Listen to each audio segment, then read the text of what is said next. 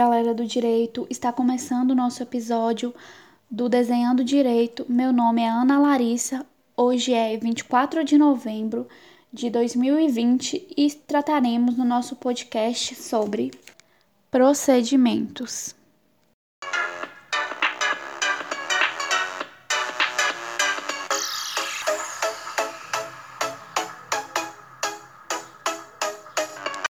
O procedimento é o modo pelo qual se desenvolve o processo no seu aspecto interno. Assim, enquanto o processo penal ele é formado por um conjunto de atos processuais que o levam da formulação da peça acusatória ao provimento final, que é a sentença absolutória ou condenatória, o procedimento é o modo com que, como esse processo se desenvolve.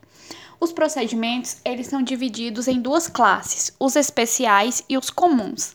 O comum é o rito pra, padrão que é previsto lá no CPP para ser aplicado subsidiariamente, ou seja, ele é um procedimento a ser utilizado para as infrações penais que não possuem um procedimento especial previsto em lei.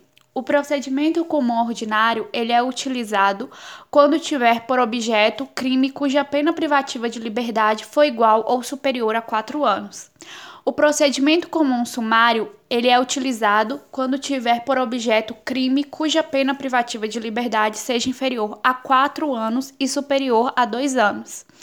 O procedimento comum sumaríssimo, ele é utilizado para as infrações penais de menor potencial ofensivo, ou seja, as contravenções penais e crime com pena máxima não superior a 2 anos, cumulada ou não com multa ressalvadas as hipóteses de violência doméstica e familiar contra a mulher.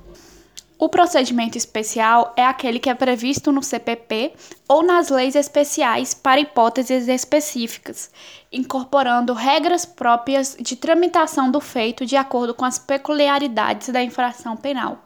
Exemplo: procedimento dos crimes de responsabilidade dos funcionários públicos, os procedimentos dos crimes contra a honra, os procedimentos relativos aos processos de competência do Tribunal do Júri, lei de droga, o procedimento dos crimes de competência originária dos tribunais e etc. Em se tratando de causa de aumento e de diminuição de pena, deve-se atentar para o fato de que, nos termos do artigo 394, parágrafo 1 do CPP, o procedimento comum ordinário, sumário ou sumaríssimo é determinado com base no máximo da pena combinada no delito.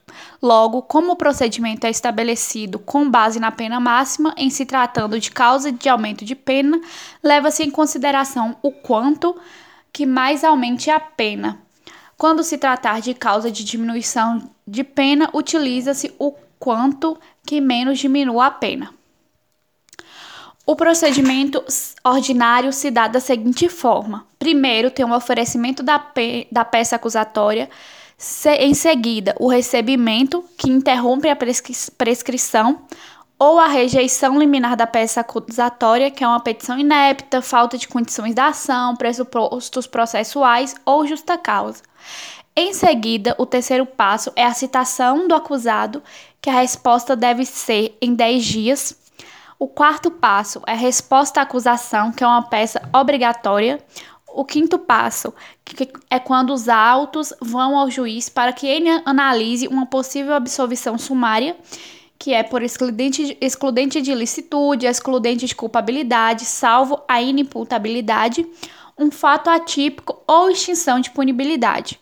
O sexto passo é a designação de audiência una de instrução e julgamento, que ela pode ser desmembrada pelo excesso de autos. Primeiro deve ouvir o ofendido, depois as testemunhas de acusação e defesa, depois ouve-se os peritos, acareações e reconhecimento, Logo após, tem o interrogatório, as diligências, caso seja necessária, e se for absolvido o réu, extingue-se o processo. O procedimento sumário encontra-se regulamentado entre os artigos 531 e 538 do Código de Processo Penal.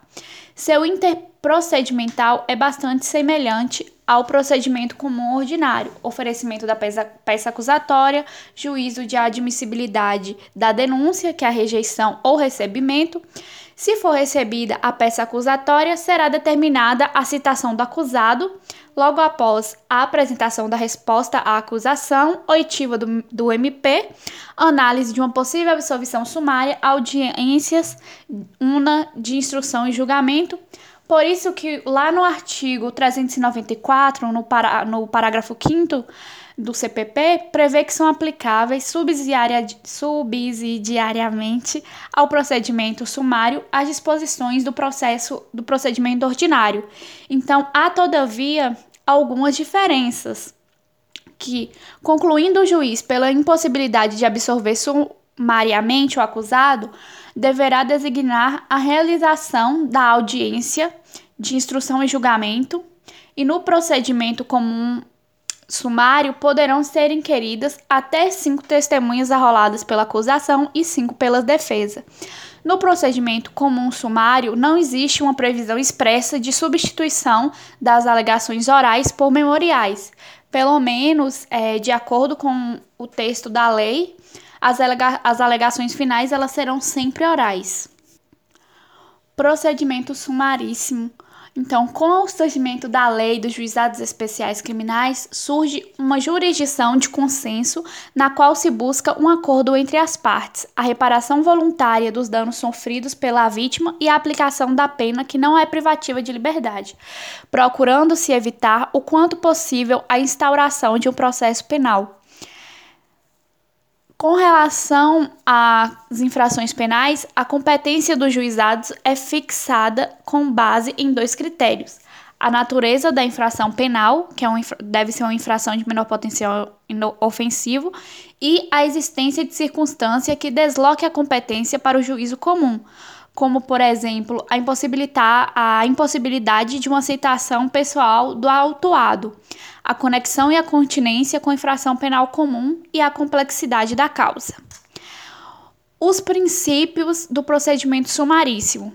O princípio da oralidade é, é referido expressamente na Constituição, no artigo 98, inciso 1, e deve-se dar preferência à palavra falada sobre a escrita, sem que esta seja excluída. Portanto, os autos processuais ele devem ser praticados, pelo menos em regra, oralmente, sendo os essenciais reproduzidos a termo ou transcritos por qualquer outro meio.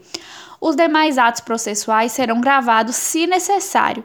Daí porque a própria lei dos juizados prevê a realização de, de vários atos processuais oralmente, tais como a peça acusatória a e a defesa preliminar o princípio da informalidade. Entende-se que não há necessidade de se adotar formas sacramentais, nem tampouco de se observar o rigorismo formal do processo, desde que a finalidade do ato processual seja atingida, a busca da verdade e o, e o ideal maior de realização da justiça devem prevalecer sobre o excessivo formalismo que norteia a prática de atos solenes, os quais sempre os quais quase sempre se revelam absolutamente estéreis.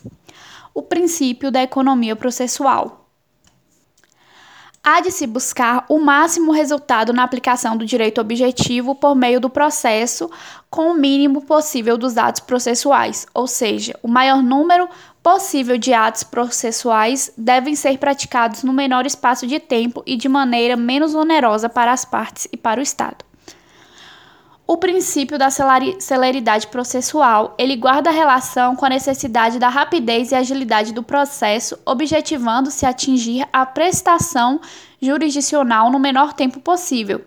Com isso, a lei dos juizados ela não consegue dar à sociedade uma rápida resposta à solução do caso concreto, como também evita a impunidade pelo advento da prescrição, que é tão comum em relação às, às infrações de menor potencial ofensivo.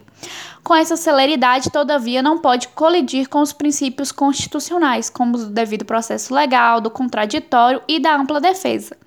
Na audiência preliminar, deve estar presente o representante do MP, o ator do fato e a vítima, e, se possível, o responsável civil acompanhados pelos seus advogados. E aí então o juiz ele esclarecerá sobre a possibilidade de composição dos danos e da aceitação imediata da pena não privativa de liberdade. Essa audiência preliminar, ela precede ao procedimento sumaríssimo, cuja instauração depende do que dela for decidido. Então, tem como objetivo a conciliação, tanto civil como penal. A ela estando presentes o órgão do MP, o autor, a vítima e o juiz. A conciliação, ela será conduzida pelo juiz ou por um conciliador sob sua orientação.